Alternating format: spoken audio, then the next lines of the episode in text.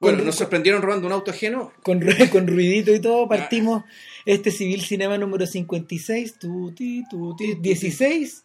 53. 53. Calculemos que la 523 va a seguir sonando la alarmita famosa esta. Claro, y, bueno, del domingo. el domingo 26. 26, sí, creo que sí, 26 de septiembre ¿Qué del año parecen, 2010. ¿Qué lejos parecen las fiestas patrias? ¿Qué lejos parece nuestro primer número? Oh. Oh. A ver, y a propósito de eso, eh, de tanto, de tanto en tanto nos plegamos a la cartelera y de tanto en tanto, bueno, esto no es cartelera. mm, en el fondo sí lo es, yo creo, pero, eso pero, lo es vamos a discutir. pero ojo, es como la nueva forma de entender la cartelera. Lo que pasa es que tanto tanto elegimos cartelera o actualidad, o Claro. al mismo tiempo nos plegamos a, a comentar películas chilenas. Claro. La última vez que lo hicimos fue con... eh, ¿Una película chilena es esto? ¿O fue con la, cartelera? fue con la La Vida de los Sí. que nos valió un mostrador. Oh. No, dudo que nos, no, dudo que nos metan en el mostrador con este comentario, aunque sería interesante. Eh, eh, la película es Velódromo, el segundo largometraje de, de Alberto Fuguet. Una película que el propio Fuguet lo explicó en las entrevistas. eh, no se trata de un, no se trata de un, se trata de un estreno bastante distinto al que él hizo eh, en Se Arrienda en 2005, es decir, por contraposición a Se Arrienda, que era una ¿Con película ¿Cuántas copias salió Se Rinde? 20, Ya, ah, igual. Claro, una copia que, se, Ya. que era una película que se sa- salió al mercado con 20 copias. Eh, es una película que se hizo en 35 milímetros y se, perdón, se hizo en se debe haber hecho, es- se debe haber hecho en Super 16 o Super 35. Ya. Se terminó en 35 milímetros en copia de cine y en el fondo cumplió con todo lo que uno espera de marketing tradicional. Claro. Hizo todo el circuito digamos, típico de producción, distribución y, Claro, y comercialización del producto. paso por salas. Claro, exacto. eh, Mucha crítica, polémica, qué sé yo. Claro, también. exhibición en el Día del Cine. Eh, fíjate que le fue bien, superó los 100.000 espectadores en su momento. O sea, es una de las últimas películas chilenas, no estilo rumpi No, y, no, y no picaresco, en superar esa barrera. En haber superado esa barrera, no te diré que con largueza, pero, pero estuvo ahí. Y, y yo creo, bueno, y lu- luego llegó al, luego llegó al DVD eh, y luego fue exhibida por televisión. Ya. Pero te diría que pese a todo eso, y en realidad un poco a causa de eso, se rienda se siente como a un siglo de distancia a esta altura. Se siente, no, me- me- a ver, el mismo Fuguet lo comentó el otro día, lo comentó al aire en una entrevista que, que Sergio Cancini y yo le hicimos en Radio 1, en el programa, en el programa matinal de la radio, en Haciendo Patria. Eh, él dijo, eh, en cierta medida se arrienda en una película del siglo XX o de fines del siglo XX que salió atrasada. Así la veo yo ahora, decía, decía el escritor, este gallo. Y, y por contraposición, queda sola opuesta mm, eh, Velódromo. ¿Por qué? Porque es una película que se hizo en digital, se terminó en digital, que tiene una pura copia exhibiéndose, si es que lo podemos llamar así, porque en el fondo se, se está pasando desde un archivo, de- se está pasando desde un archivo digital, no tiene un soporte físico. Claro. O sea, uno puede verla, creo que son tres canales por los que se puede ver. Uno, Claro. eh, Bazooka on Demand, Sí, es decir, el mismo sitio en que usted arrenda película, pero en vez de arrendar la película, usted la descarga como si fuera un YouTube de lujo o algo así. Y se ve, uno ve- la, la ve en el mismo computador, o si quiere la conecta a la tele o qué sé yo, y tiene uno un día para verla. Y la detiene y hace otra cosa, y qué sé yo, y, y, y ra. La otra forma es a través de BTR on demand, es decir, una en la casa, claro. con, el, con el decodificador este, uno lo programa, qué sé yo. que es casi como tenerla en, la- como tenerla en el cable. En el Claro, una película de cable. Y, y la otra es que lo dieron en una sala. Claro, en la sala Ladrón de Bicicletas, esta que queda por Dardiñac entre Malincrot y Constitución. Yo ni conozco la famosa sala, pero bueno. No, es una, es una especie de sala que, que Carlos Pinto armó junto con un restaurante y un centro de eventos. Es como un centro de eventos en el fondo. Y, y en, el, en el segundo piso hay un teatro. Y es un teatro que está dispuesto no solo para, no solo para representaciones, sino que tiene un screen, tiene una pantalla profesional eh, que, que sirve para la proyección de, de distintas películas y en este caso... En Sí. Sí, o sea, no, no, no, y, y en digital. Porque En esto, digital, está- esto, esto es como un archivo punto algo, ya. Y, y nada, o sea, el mayor cuidado que hay que tener con esta clase de pantallas es que se proyecte en el, que, que en el fondo la película se proyecte en la relación de aspecto correcta. El día, que fui, el día que fui yo, por ejemplo, los tipos estaban proyectando Velódromo y se lo comenté a Fuguete la pasada. Lo estaban proyectando en 2.35 1, en, en circunstancias que la película está en 1.85. Claro. Es decir, está en el tamaño que las, que las, que las teles planas tienen. Claro. No. Resulta que aquí la están proyectando a- gorditos todos. Más larga todavía. Ya, más- Claro, más estaban- ancha. Estaban un poco anchitos todos. Todo, todo gordito, ya. Claro, y mm, algo parecido, por ejemplo, ocurre en el, en el Centro Cultural La Moneda, que, que ahí en vez de proyectar la película en 2.35, la estaban proyectando en 1.33. Uy, ya. Entonces, pero pero no, no me refiero a Velódromo, sino que una cosa de Fatih que me tocó ver. o sea, ¿no?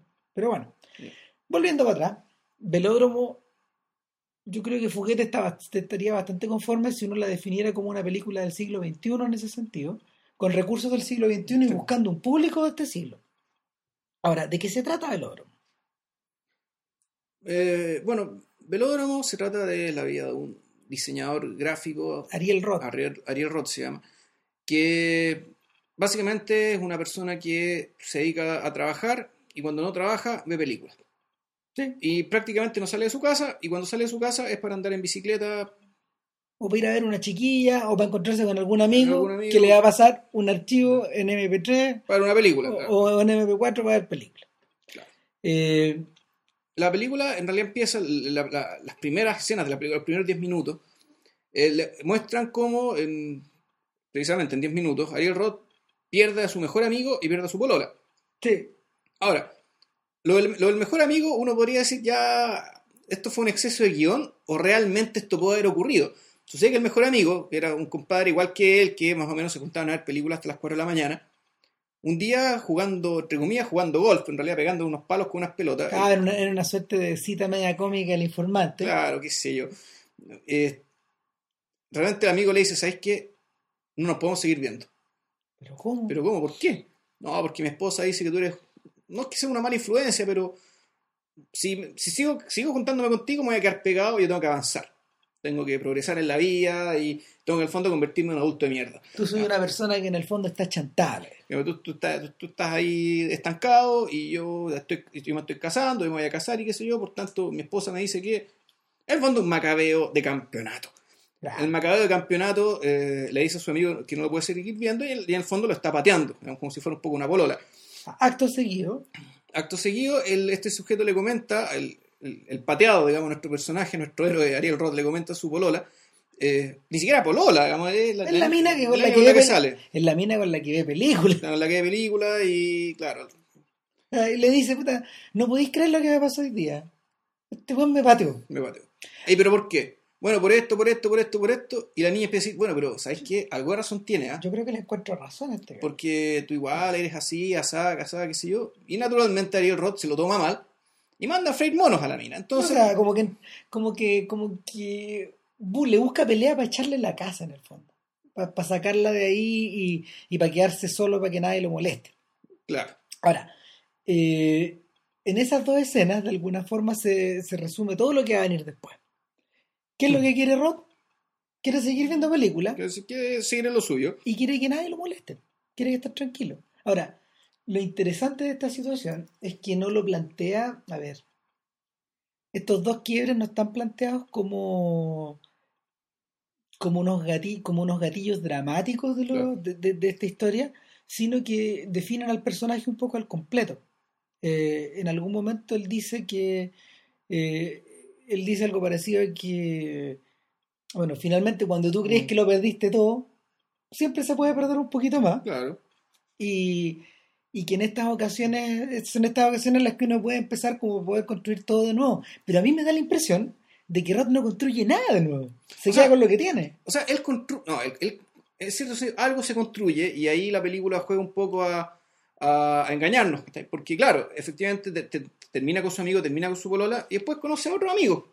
Se mete a karate, conoce a un amigo instructor de karate Claro. que ese gallo va a ser importante. Él, él va a ser Es importante, él y su pareja. Eh, una escena que, que es como bien decidora de la película. Y conoce eh, a un personaje que yo creo que es la gran falencia de la película, eh, que conoce, eh, no es que conoce, se reencuentra con un primo que, cuyos padres eran millonarios, murieron en un choque y el primo, el primo de 19 años quedó millonario y básicamente está ahí para recordarle lo fracasado que es y para invitarlo a comer a su casa. Este es un cabro chico que se viste de negro y en el fondo es un guiño a todos estos adolescentes, todos estos adolescentes sub-25 que andan dando vueltas estos días, algunos más exitosos que otros. Eh, si están escuchando este podcast, a lo mejor, no sé, porque es el que, el que, al que le quede el sallo que se lo ponga, pero, pero no sé, pues evocan desde Nicolás López hasta los hermanos Copano.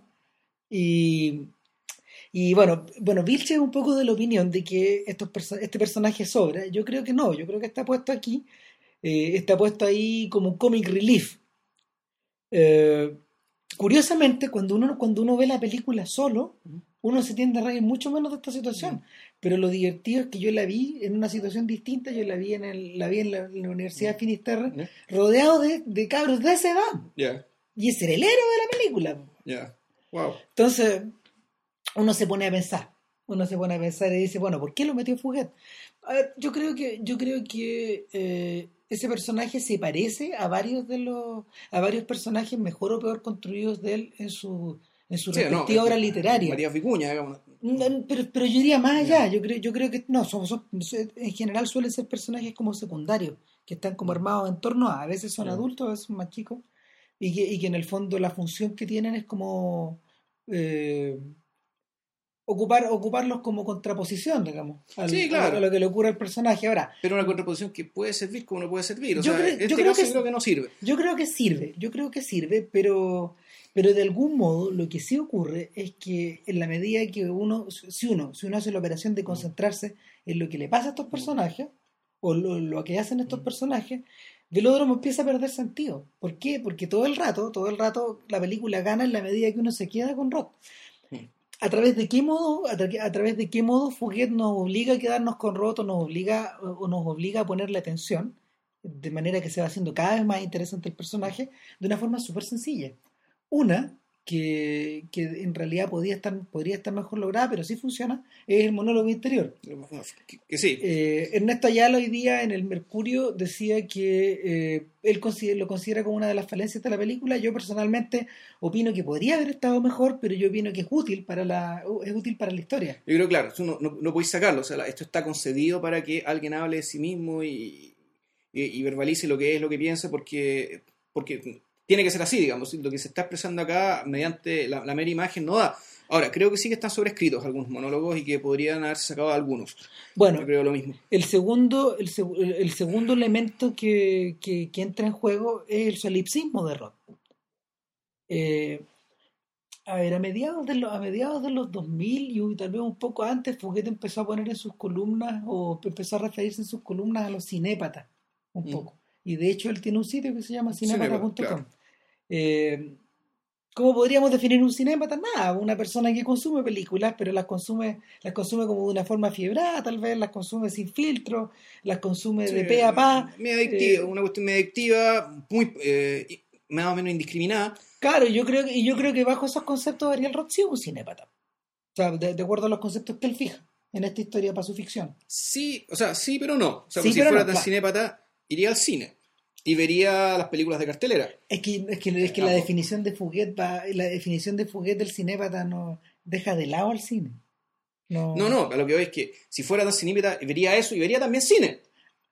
O sea, iría, vería todas las películas tailandesas, alemanas, francesas que uno escucha, digamos, que, que, que Ariel Roth ve en la película, pero también iría a ver, digamos, ¿cachai? Carmuro Jack, no sé, ¿cachai? La, o la película, alguna película La de Chihuahua, cine. O- no, o cualquiera, ¿cachai? El punto es que eh, es cinepata, pero en realidad eh, pareciera que ya hay ciertas cosas que ya no ve, o sea, No, si bueno, tan indiscriminado no es. Es que yo creo que la cinepatía del personaje, la cinepatía del personaje pasa, pasa por una cierta, mm, a ver, pasa por una cierta conducta indiscriminada, pero de acuerdo a las cosas que él come.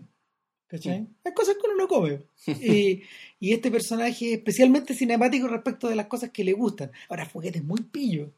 ¿Por qué? Porque en el MacBook Pro, donde, donde este Claro. compadre ve casi todas las películas, eh, Siempre te muestra la manzanita, nunca ves qué está viendo. exacto, siempre la película está de espaldas a ti. A ver, eso yo creo que Y de avance- frente a él. Eso yo creo que es un avance respecto de cierta literatura, de cierta, forma, de cierta forma de producción cultural, digamos, que, en realidad se centraba mucho en qué consume la gente, no solo, po. no solo en, el, en, el, en la categoría de producto, eso también es su marca. Ahora, eh, Eh, aquí eh, esto ya no importa, da lo mismo. En el fondo lo que no importa es que el tipo siempre está viendo películas de distintas procedencias y punto. Y, y- y bueno, y, importa también de otra manera. Yo creo que el uso de, el uso de la elipsis en velódromo es desde lo pequeño hasta lo más grande. Y yo creo que es la primera vez que Fouquet, eh, bueno, no sé, pues, no es la primera vez, pero bueno, el- me refiero a que eso que no estaba, es- es- esa, mm, esa cualidad que no estaba presente en Sarrienta y que, eh, y que es con natural a las películas, Mm. esto de contarte lo justo y de esconderte algunas cosas, Claro. eh, sí está usada en velódromo y es súper útil. O sea, la, la ocupa en lo pequeño, es decir, en no mostrarte, en no mostrarte la, mm, la ¿cómo se llama? La- las películas que este gallo está consumiendo, está viendo, es decir, la cinefilia de él no está directamente aludida, No, o esta cinepatía no está directamente aludida, y de alguna forma libera a la persona para imaginar todo lo que él puede ver claro. Pero también está, est- est- también está expresado de un modo mayor, pero eso lo vamos a ver después. Otro detalle que me gustó mucho como, como fue un detallito bien, bien, casual, pero que estaba ahí y uno dice, bueno, ¿esto por qué está acá? Y uno lo piensa un poco efectivamente, te das cuenta inmediatamente por qué.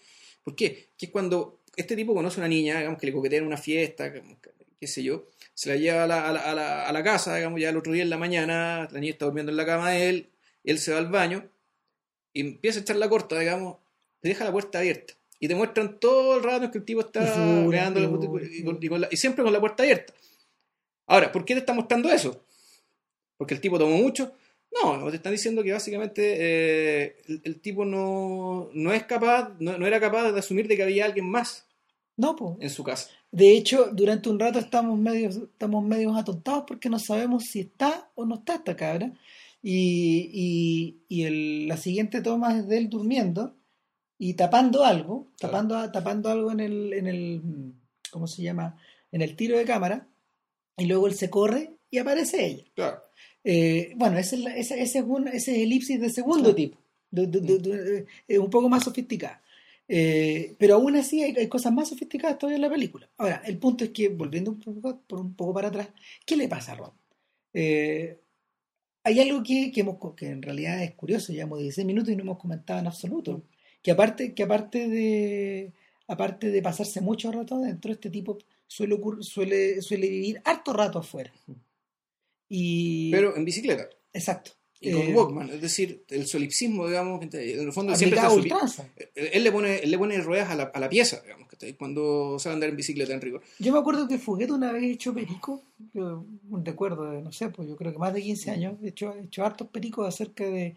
No, no, no sé por qué la gente le pone tanto valor con caro diario. Lo interesante es que sí terminó, sí terminó, eh, sí terminó usando algunos recursos de la película, yo creo que porque la volvió a ver en algún momento, apreció las cosas que, apreció, apreció cosas que le gustaron y, y aplicó esta idea de que Moretti en caro diario eh, va, va libre como el viento arriba de su De su, motoneta. de su motoneta, claro. Eh, y lo que tú escuchas que es música todo el rato, mientras él va dando vueltas y va haciendo giros, va haciendo perónicas, va haciendo curvitas, curvas innecesarias en un camino recto. Claro. Eh, lo mismo que hace Roth. Ahora, Fuguet, en vez de utilizar la, en vez de utilizar el, la, la técnica patentada, o sea, la, la mirada patentada por Moretti, es decir, enfocar al, enfocar al motorista desde atrás, de Desde espalda, espalda, claro. claro, sin mostrar nunca su cara, es decir, mostrando el camino que viene por delante, pero también mostrándolo por detrás. Eh, eh, eh, Roth casi siempre está filmado en forma lateral, Lateral y a veces un frontal tres cuartos también. de manera que, de manera que Roth siempre está corriendo de izquierda a derecha, de izquierda a derecha, de izquierda a derecha, siempre en el cuadro. Sí, bueno, y aquí hay otro tema que tiene, tiene que ver con, al igual que un caro diario, digamos que no, no solo importa el motorista, también importa por dónde va. Claro, digamos, y no en términos de lugares específicos, pero, pero sí en términos de, bueno, de cuál es el espacio que está acá. O sea, Fugueta- que- cuál es la ciudad que está siendo habitada aquí. Fuguet ha mencionado que él no tiene miedo en decir que esta es una película, esta es una película de barrio eh, que trata de cubrir una una súper buena, o sea, trata de cubrir del mejor modo posible y de la manera más kilometrada posible todo el sector de Providencia, Sí. Tobalaba, eh, Ah. Bilbao, Ñuñoa, Claro. todo ese sector. Eh, y yo diría que lo logra bastante bien.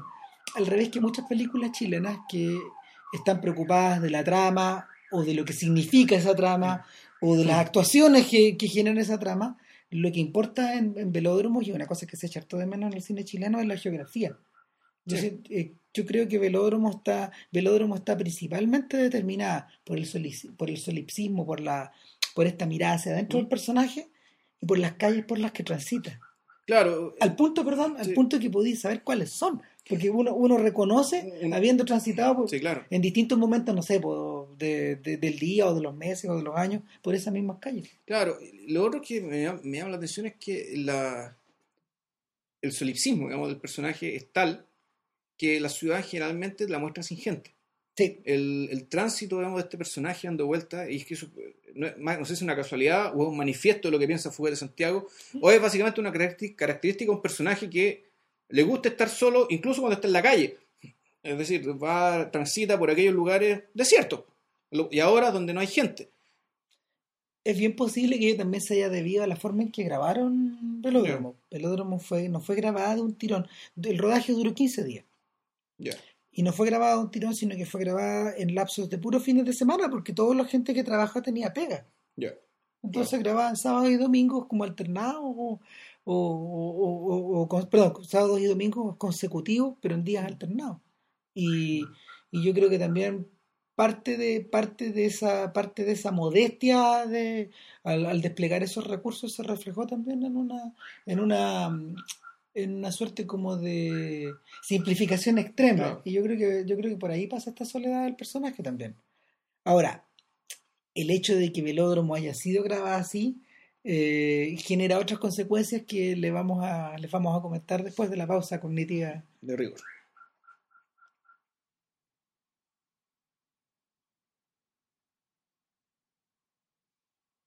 Eh, en algún momento, en algún momento yo escribí para Capital, eh, hace un par de meses atrás, un artículo sobre la película, después de haberla visto en la Universidad de Finisterre, y en el, en el artículo yo mencionaba que habiendo leído Missing, la novela de Fouquet, Ya. donde, donde él va en busca como de, de las raíces familiares o de, de hacer un ajuste de cuentas o de encontrar este tío que se le perdió, eh, y que un montón de gente, no sé, pues alabado en la medida que la ha ido leyendo. Es un buen libro, es súper buen libro.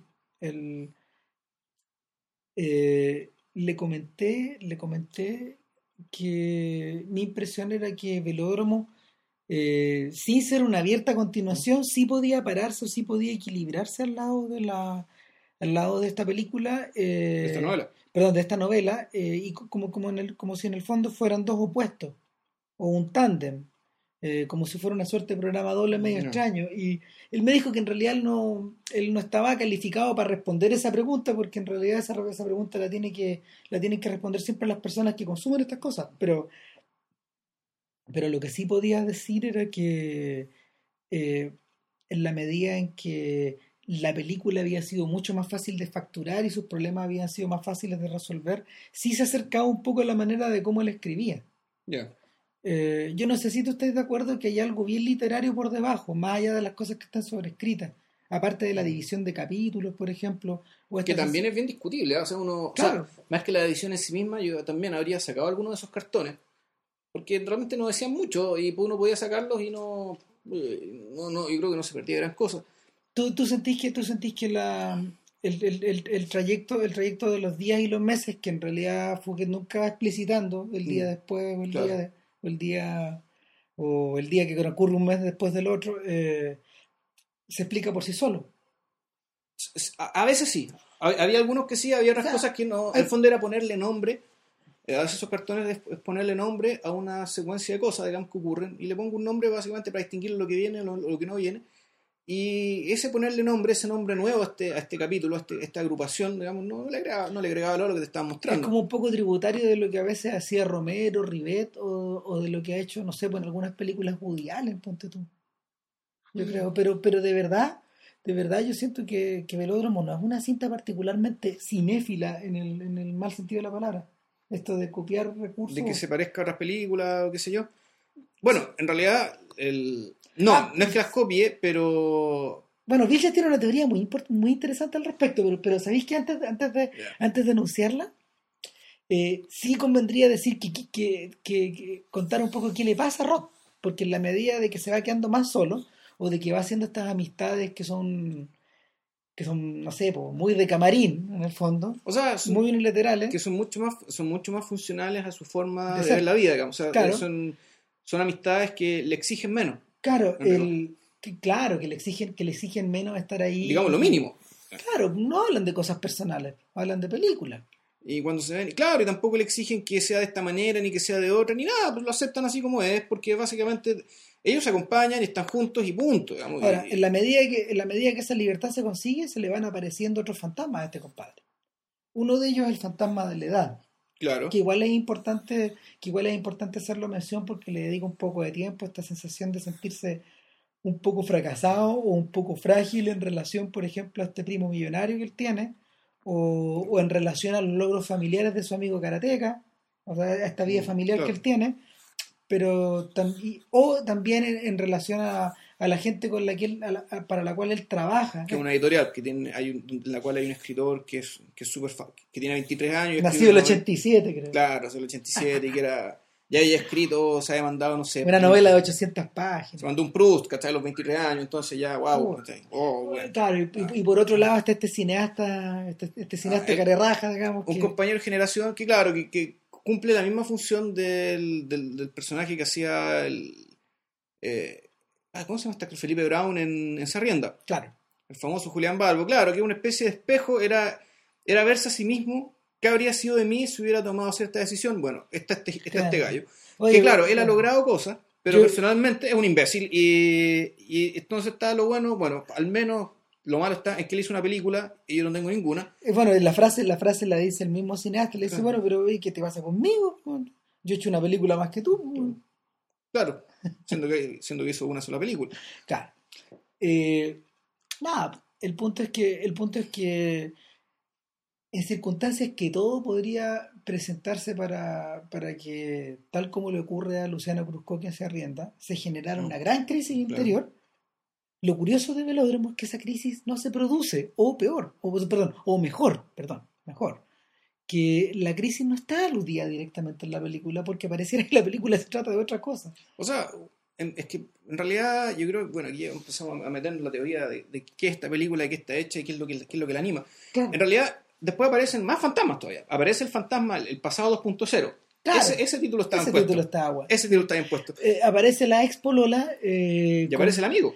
Y el amigo, cada uno con ganas de hacer closure, de cerrar o de abrir una nueva etapa en la vida, en la vida en común que ellos En el, en tuvieron. el fondo reconociendo que lo echan de menos. Claro. De una u otra manera. Y que, y que en realidad la forma en que se despidieron tampoco fue lo más decente para el pasado que habían tenido antes.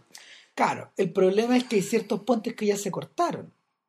Y, y pareciera que pareciera que Roth se siente bastante más libre en la medida que esos puentes no y existen. se siente cómodo. Entonces, lo, lo, lo, lo que me gustó de la película, me sorprendió, es que ya, el tipo en el fondo tenía una vida encaminada con un buen amigo, un- una, una, una pareja, se rompe eso, se pega el desvío, se junta con amigos raros, con- o gente, o, o- o con o gente que más le- parecida a él, no sé. Ah, claro, más, más parecida, o que le exige menos, y que en el fondo que, y que te establece la relación de amistad del mismo paradigma de él. Aparece esta nueva pseudo polola que tiene, qué sé yo. Pero claro, que esto va a terminar volviendo a encauzarse y, y que este sujeto va a terminar convirtiéndose en un ser más funcional con la sociedad. da la impresión que va a ocurrir Como que la película empuja, pareciera empujar hacia allá, Pero pero no pasa eso. Ya No. le contamos la final y no le contamos el final. No, digamos, o sea, pero, pero el, el punto es que, o sea, en general en las películas gringas, eh, el personaje, una vez que, eh, el personaje, el antihéroe o el héroe, una vez que alcance ese estatus en el tercer acto, él tiene que optar, como dice. Maki. Eh, y tú optas por, tú optas por una, una suerte de bien irrenunciable o Mm. optas por el, por el mejor bien posible. O sea, por, por, lo- por- por- por arreglarlo de la mejor forma, por arreglarlo de la mejor manera. El punto es que aquí eso no pasa, no pasa de una manera, no sé, po, ventilada a la luz del Mm. día, y, y sobre todo la gran crisis interior no se produce. O sea, hay un momento, hay un momento una vez que el, una vez que el pendejo le ha dicho nada, que, oye, qué, pena me da tu vida, eh, si te debe matar, hazlo limpio, Hombre limpio, digno. digno. bueno, El punto es que el tipo ahí ya, el tipo está en el vacío absoluto, el problema de la edad y de, de- de esta especie de fantasma de fracaso como que lo domina, sale a andar rajado por bicicleta, eh, bajando por bajando por Vitacura, pasando por la rotonda Pérez Sujovic, y luego termina vomitando en una plaza chica, digamos, que, que- que como que no se alcanza a cachar dónde. No, se cacha lo que pasó fue que eh, pedaleó demasiado. Claro, O sea, estaba pedaleó, vomitando pedaleó, no por curado, sino estaba vomi- estaba vomitando por agotamiento, y el agotamiento, digamos, de, de ir votando, eh, de, de ir votando, ¿cómo se llama esto? Bueno, lo que sentía. Hay una escena también bien decidora respecto de cuando un momento se le echa a perder la bicicleta Sí. y pi- pide pizza y no llega la pizza, no llega la pizza, el tipo está tan aburrido, puta, que se empieza a masturbar, güey. ¿Cachai? Pero la primera- y claro, y eso no es parte de su rutina, digamos, solamente lo hizo porque tenía la bicicleta mala, ¿cachai? En el fondo, para todos los onanistas crónicos que nos están escuchando, puta, cómprese una bicicleta. Bueno, volviendo, volviendo para atrás, volviendo para atrás y- y de algún modo, de algún modo conectándonos con la con esta suerte de anticrisis de velódromo. eh, otro momento bien decidor al respecto es cuando este tipo va y le confiesa que se- le va y le confiesa a su a su a su chica, a su mina, A eh, la amiga con ventaja que. Claro, sabéis que, oye, sabéis que me encontré con mi ex polola. Ah, sí, te encontraste con tu ex polola. Eh, y está bien loca, está bien loca esta mina. Puta que está loca. Eh, pero el sexo estuvo muy bueno. Pero está cambiada, está mucho más agresiva y, y le empieza a contar como si fuera, como si esta mina Por un hombre. fuera un hombre, fuera su compadre, digamos. O sea, todo el rato, todo el rato en vez de calzones tenía calzoncillos esta cabra para él. O sea, que claro, el, cual. fondo su amiga ventaja era el compadre el que se lo pone, ¿cachai? Y esa es la lógica de él. Entonces le cuenta a esta niña eh, que resulta que se juntó con su, con su, con su ex polola y que, pucha, tuvieron. Se acostaron, pero como nunca antes, porque esta niña cambió mucho, que fue un psicólogo. una- es una escena bien torpe. No sé si tanto por escritura porque en realidad está hecha para que los personajes sean torpes. Yo Eh, creo que yo creo que lo segundo. eh, Y sabéis que eso tiene que ver con el uso del, pa- del espacio, pero de ahí, Sí. de ahí comentamos. Claro, resulta que, bueno, la, esta amiga con ventaja entra en furia y lo echa del departamento. Ya no somos tan amigos, le dice. No, ya no te quiero ver. En el fondo lo, lo, lo trata como si fuera un pololo, como si, trata como si fuera una pareja, digamos, y esta definición del amigo con ventaja parece que para, las- para las mujeres, digamos, según la película, quiere decir otra cosa. Nada, Ve. a, Ariel Ron no le entran balas. El, el punto es que todo esto nos sirve para... Estos son los mecanismos por los cuales se nos presenta y se nos explica cómo es Ariel Roth. Y después, claro, Ariel Roth tiene un monólogo sobre esto, y ese monólogo a lo mejor sobraba, ¿cachai? ¿Por qué? Porque lo que pasó, básicamente te dice que Ariel Roth hay cosas que, que- que no entiende, o sea, que no, no entiende, no le cuadran precisamente por su propio solipsismo, por su propia forma tan encerrada de vivir. Ayala dice en su comentario hoy día también eh, que, que, parte, que, par- que parte de esta auto... A ver, no, no sé si autojustificación, me gustaría tener el diario acá para poder, leerlo, para poder citarlo bien, pero el punto es que parte de esta conducta evita, evita que, o pa- parte de esta, majade- esta conducta majadera, en cierto sentido, evita que eh, la audiencia se identifique con Roth.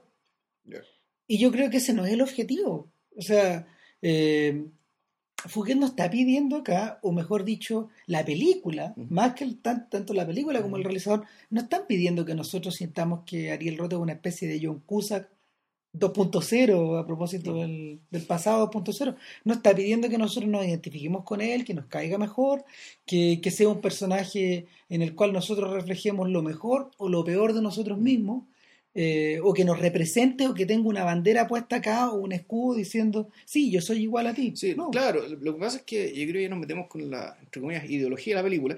Yo Claro. creo que la tiene, y es que uno en realidad no tiene que simpatizar con Ariel Roth, uno tiene que simpatizar con su derecho a escoger la vida que quiere vivir y la vida que lleva y que es puesta a prueba en la película.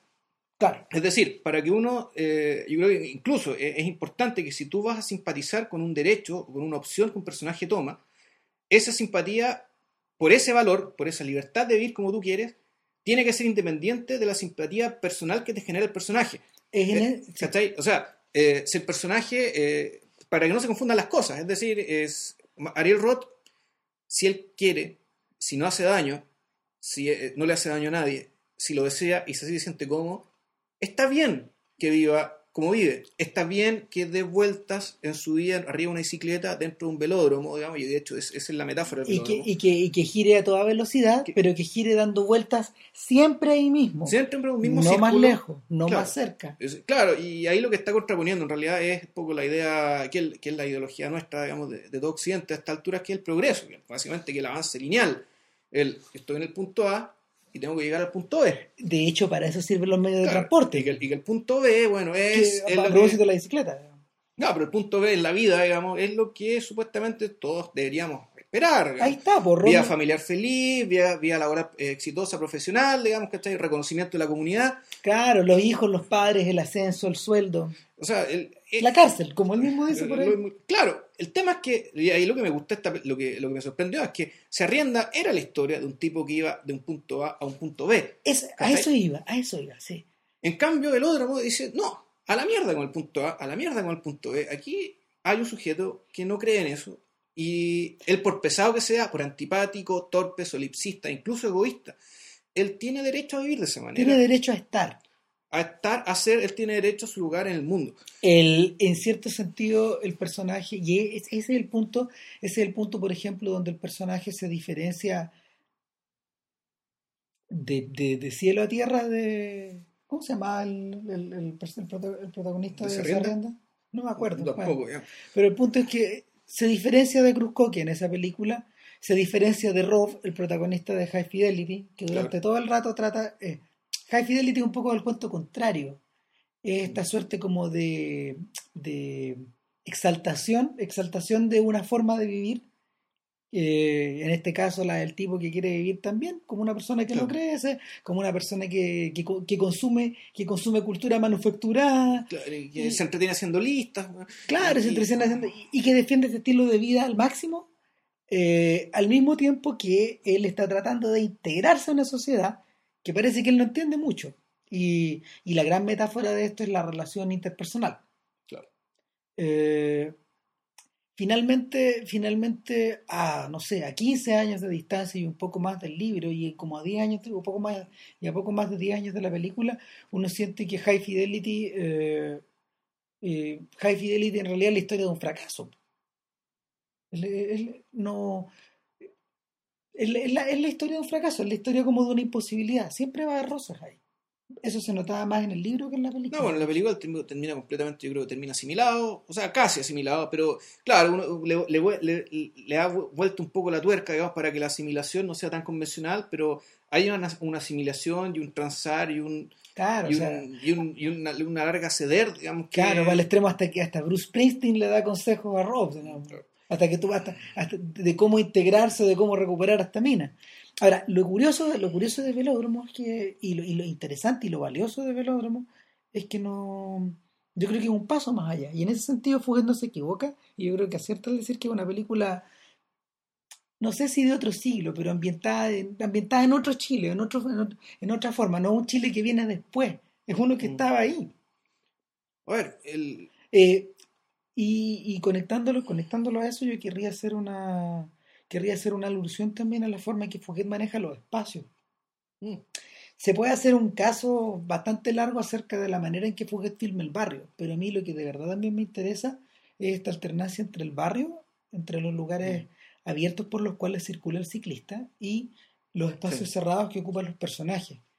Si ustedes ya la vieron, hagan memoria, o si ustedes la- no la han visto todavía, y vayan, y vaya que tienen que ir. eh, con- eh, recuérdense, recuérdense de lo que les estamos comentando. eh, la mayoría de los espacios privados de velódromo pertenecen a pertenecen a, mm, a departamentos de y edificios nuevos. de edificios nuevos, a piezas, a departamentos, a, a, mm, A ¿cómo se llama? A livings y también a también a mm, pertenecen a terrazas que están súper contrañidas, súper apretadas. Y la y yo diría que yo diría que eh, es bien enfático al decir que es ahí donde se está, es ahí en ese en esa suerte de mini terreno, en esa suerte de, espacio cagón. Que, que, que, que es donde se donde se libran las batallas de este siglo, donde se libran la, los, donde se libran las luchas acerca del modo de vivir, donde la gente saca conclusiones acerca de eso y donde la gente se expresa. Bueno, es que más es donde vive mucha gente de la generación que ahora tiene treinta y tantos, cuarenta años, digamos, eh, viven precisamente en ese tipo de edificios. Eh, en, en edificios, no sé, donde, donde, donde el paisaje es lo que tú tienes desde lo que tú tienes desde el vidrio de la terraza hacia adentro, hacia la pieza, o, la, o, o los letreros Claro. luminosos que están en el exterior, o, o una oscuridad bastante grande, Mm. o también una, una buena cantidad de una buena cantidad de plantas puestas ahí como para decorar eh, o como para o como para funcionar en lugar de un jardín que ya no existe Claro. o, de, o de una o, o de un antejardín que ya no está Ahora, nadie tenía plantas, ¿o ¿sí? sí pues en, la, en, la- en las últimas escenas de la película cuando cuando Rod va a ver a su amigo karateca y se encuentra con la con su esposa están haciendo están haciendo un asado Ah, en una mini terraza que está rodeada como de plantas de interior Pero, si es pero que están puestas en los es que- bordes ¿sabes que yo viendo eso, ese espacio me parecía que no era un departamento como de los típicos que eran todos los demás. Esto más bien parecía una especie de casa de dos pisos en la periferia.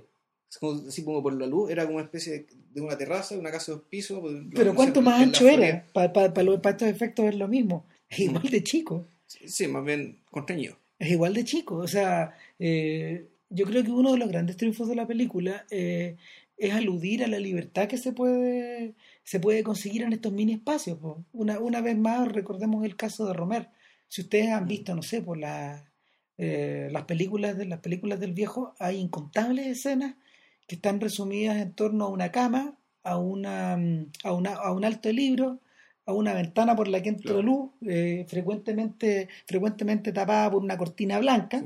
Ah, la pieza de Marie Rivière, sí. Pero Ah, no, la pieza de Marie Rivière, la pieza de la pieza del cuento de verano, la pieza la pieza de la mm, la pieza cómo se llama de la de la carrera de la carrera de Suzanne O, claro, la escalinata del, del coleccionista, digamos, esta, esta como entradita. la- o, o las piezas de. París nos appartient. O sea, una y otra Mm. vez y otra vez estos mini espacios donde la gente en el fondo no tiene donde, donde no tiene otra alternativa que vivir en ellos para poder sentirse libre o al revés, es libre por vivir en esos mini espacios.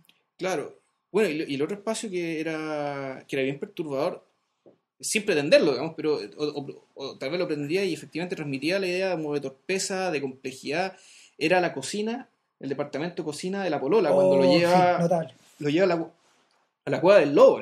La, lo bruja lo lleva a la cueva del lobo, a una cueva del lobo con ladrillos repujados de interior. Claro, exacto. Y, y- Y como con toda la vista. toda todo la vista. explícito, todo mostrado, todo, todo para que te, te salte encima. Claro. Y tú decís, ah, estos son estos departamentos como de, Tipo Love, digamos. de ambiente y medio. Claro. Sí.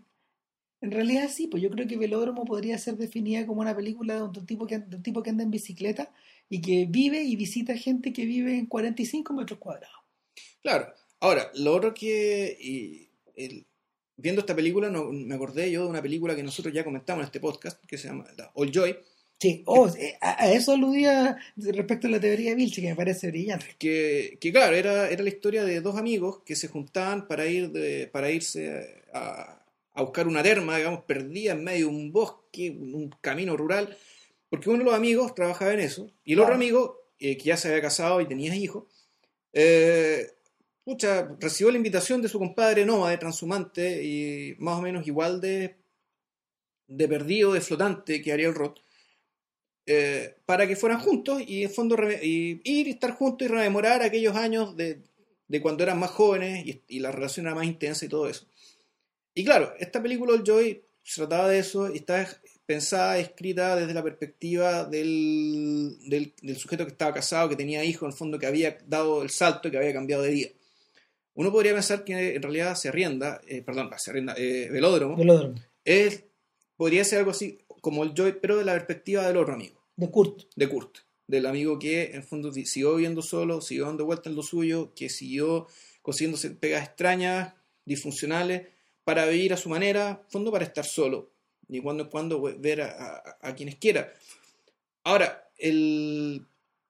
de hecho esa cita está súper clara, porque eh, cuando se reencuentra Ariel con su amigo que lo había pateado, precisamente andan en bicicleta, metidos en un cerro, descansando al lado de un, al lado de un río, y una actitud muy semejante, pero muy semejante a lo que pasaba en Old Joy. Claro. Claro que el Joy le saca la tremenda ventaja a que todo esto te lo explican sin diálogo.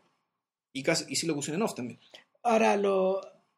Bueno, Old Joy también es otro tipo de película. Old, Sí, Joy, claro. Old Joy es una suerte como de. mm, Y es bien europea en ese sentido, pues una suerte como de peregrinaje místico. Es una película, es una película que va, es una película de carretera que, que aprovecha toda esta, toda esta mitología como del viaje, o toda esta estructura, toda esta estructura narrativa del viaje para poder llegar a un punto donde no, ya, ya no queda otra cosa que, que mostrar y expresar sin decir.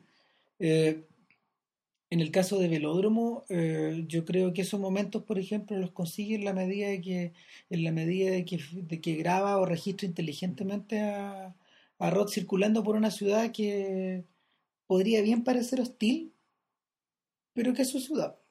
Es, una, es un lugar que entiende como de él. Claro, pero ojo, el, hay, una, hay un personaje que yo creo que es bien, es que es bien cuestionable, que aparece una vez, que es una especie de jefe que tenía un cliente, Sí, que era un personaje na- de un, est- de un estrato social muy distinto al de él, que, que bueno, y ahí está- esto está como medio sobrante, ¿cachai? que efectivamente él es de una sordidez, de un, eh, de un nivel cultural muy- muy inferior y éticamente también un tipo bastante turbio, digamos, por lo que se ve, y que está ahí para que, uno, para que uno se ría de repente, Sí. pero también está para decir que dentro de todo Ariel Roth realmente no, lo que es el Chile real, por decirlo de alguna manera, o hay par- partes de Chile que él no, va- no conoce, no sabe, ni siquiera sabe que existen o sea, que es una cuestión que un mundo con el que se toca, en realidad, de no haber sido por este cliente, no se habría topado nunca con él. Bueno, pero déjame plantear la pregunta de otra forma. Eh, eh, ¿Cuántos no son? cua- A ver, en este mundo, en este mundo como de, de casa y de pegas ordenadas de la vida adulta, ¿por cuánto de Santiago acostumbramos a circular? O por cuánto de, no, no solo en el sentido geográfico, sino que también en el sentido, también en el sentido, no sé, o, o social o económico. Sí, no, sí, tus espacios restringidos. pues. Eso no es malo. El, pu- el punto era mezclar, eh, mezcla- mez- mezclar esa constatación, digamos, de que efectivamente él es así y que gente menos solipsista, digamos, que él también, más o menos le pase lo mismo. Pero El- punto está, ¿por qué hacer aparecer precisamente al hijo actor de ese personaje? ¿Me entendí? O sea, Bueno, para que la película avance, yo creo que ahí, ahí la película peca de, peca de gruesa. Ahí, claro, eso, eso realmente se puede haber sacado. Yo creo que una de las objeciones, y la objeción que yo le hago a es que eso de haber sido más corto, de haber sido más simple, de haber sido menos escrito. Eh, pero, pero claro, o sea, la película dentro de todo, está bien, está bien, pero le, so- le sobran cosas. No creo que le falten, le sobra.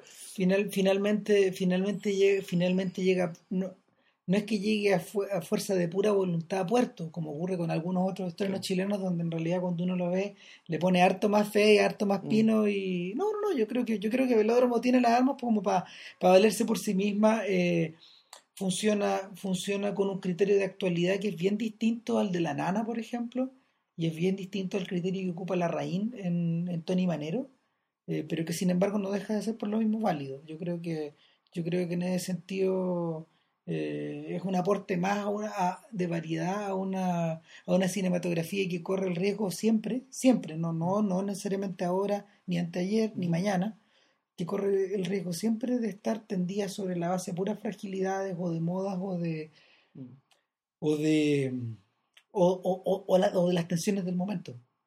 De- En la medida que esta película eh, puede, no sé, uno, uno no es nadie para, digamos, estar ahí preguntándose qué va a pasar con el futuro de esta película, pero esta película en realidad es un perfil, y es un perfil de cierto tipo de persona que puede que efectivamente en algún momento desaparezca, o, o que ya... de- de- bajo la forma en que nos lo están retratando. Claro, Porque yo creo que este sujeto, el, el- el- sujeto humano, el tipo humano, tiende a perpetuarse. eh, no lo sabemos, ¿cachai? La verdad no lo sabemos, pero en realidad la- yo creo que el principal valor es, es ese. Una- por una parte, plantear un perfil de una persona y por otra parte, eh, expresar bien elocuentemente el, el derecho de esa persona de ser como es. En ese sentido, yo me, me parece más, incluso más... Y esto ya no tiene que ver con calidad cinematográfica, tiene que ver con simpatía, con, la, con lo que la película dice, pre- eh, expresa y, y piensa respecto al personaje. En ese sentido, esta película yo creo que es más. eh, eh, simpatizo más con ella que, por ejemplo, que La Vida de los Peces, que de una u otra forma está pensada para castigar al, al personaje que es incapaz de asentarse en un lugar, de Y poner los dos pies en la tierra, de cruzarle, entre comillas, la línea de sombras. ¿cachai? es, es muy buena la comparación que tú haces, porque yo creo que el mismo Fugger la tiene clara. El, En ese sentido, no diré que es una debilidad de la línea de, de la vida de los peces esa, pero, pero sí está diseñada para castigar a una generación. Claro, está para castigarlo, para, para decirle, bueno, esto es lo que se están perdiendo. eh, y, y- Vivan de esta otra forma. ¿Por qué? O sea, aquí hay gente que está bien, que vive de esta otra manera, tiene sus problemas, digamos, pero a la hora de decidir, prefiere la vida que llevan a la que llevan ustedes. Esa es la decisión que toma el personaje de la Blanca Lewin, digamos, en la película. Y en cambio acá, aquí hay algo como mucho menos, por decirlo, impositivo, digamos, ¿cachai? Aquí no, no es que se esté No. defendiendo que vivamos todos de cierta manera, sino simplemente está diciendo no todos somos iguales. Y las sociedades liberales, realmente liberales, no, la cuestión no consiste solo en el derecho de ser marxista o el derecho de ser de derecha o el derecho a consumir cosas distintas, sino que realmente el- una sociedad realmente libre tiene que ser una sociedad que, en la que no todos desean lo mismo. En, en lo profundo, es decir, y ese no desear lo mismo quiere decir que, bueno, que hay gente que no quiere tener familia, que no que, o que no quiere, digamos, trabajar a tiempo completo en una empresa, ni quiere ascender profesionalmente, digamos, y, y en rigor, aunque en el discurso nos diga que las sociedades son libres así, hay una presión social tremenda en el, en el sentido contrario. Ese es, bueno, ese es precisamente el, el punto de conexión con Missing. Ya. Eh, no se trata de una historia igual, pero uno siente que hay algo de Roth en el personaje, en el personaje del tío de Fouquet y hay algo del tío de Fouquet en el personaje de Roth. Esta idea del drifter que, que los gringos tienen. Esta persona que puede ir de un lugar a otro, puede cambiar de una profesión a otra, o estar aquí o estar allá, y que está tan asentada y que, que a ver, ha resultado empaquetada como, como, como coletazo de la, de, de la segunda posguerra Claro. El personaje literario eh, aparece ahí. Sin embargo, tiene raíces anteriores. Pero, pero la, mm, el- esta sensación, esta, esta capacidad de elegir el no ser respecto de lo que eh, una sociedad comparte o valora en un momento determinado, es algo que mueve a estas dos obras. Yo creo que por eso se parecen, por eso se complementan y se potencian y, y en último término yo creo que señalan un, un paso adelante en el fuguete escritor y en el fuguete cineasta, esencialmente, esencialmente más que agregando cosas, sustrayendo cosas que ya estaban y que probablemente sobraban. Quién sabe, o sea, tal como bien dice JP, Velódromo yo creo que todavía tiene, tiene, tiene lastre al cual quitarle, pero la materia prima está ahí. Sí. Sí, buena película. Sí, sí, sí, si pueden, véanla, bájenla. De repente descarguenla por el Bazooka on Demand, pero en el Yo- sistemita este. Yo porque- creo que es la mejor fórmula estos días, o sea, porque no. eh, el mismo Fouquet en algún momento dijo que el destino final de esta película era estar presente en la red. Por ahora va a estar en, eh, va a estar en, en, la- en los medios que ya le dijimos y, y, y en el futuro va a estar en el sitio de Fouquet para descarga gratis. Ahora, aunque, y ahora que lo pienso, en realidad, el, hasta uno podría decir que, digamos, que la actitud que tiene Fouquet respecto a la industria tradicional es la industria Ariel Roth, en el fondo. Es autonomía total, digamos, y no. eh, Es como un poco el mismo gesto, en el fondo, retraerse. El, re- el retraerse, digamos, del gran mercado, retraerse de los mecanismos tradicionales y de. Y en el fondo hacer lo tuyo por lo que te gusta y, darte la vuelta con eso y, no- y no pensar en los parámetros digamos, tradicionales de éxito, digamos, ¿cachai? que son los que te imponen el hecho de meterte a la, a la- industria tradicional. O sea, finalmente, la, finalmente esa clase de películas termina vista de la misma manera en que Ariel Roth descarga sus cosas en el computador. Exactamente. Sí, como la vio Vilche o como la va a ver un montón de otra gente. Exactamente. O sea, no, no hay una diferencia tan grande, no está cruzado tan, no están cruzados tanto esos cables. Eso. Eso, que bien. Nos vemos. La próxima semana es Los niños del paraíso. Los Niños del Paraíso de Marcel Carnet. Marcel Carné. Peliculón, peliculón, gran película. Suerte.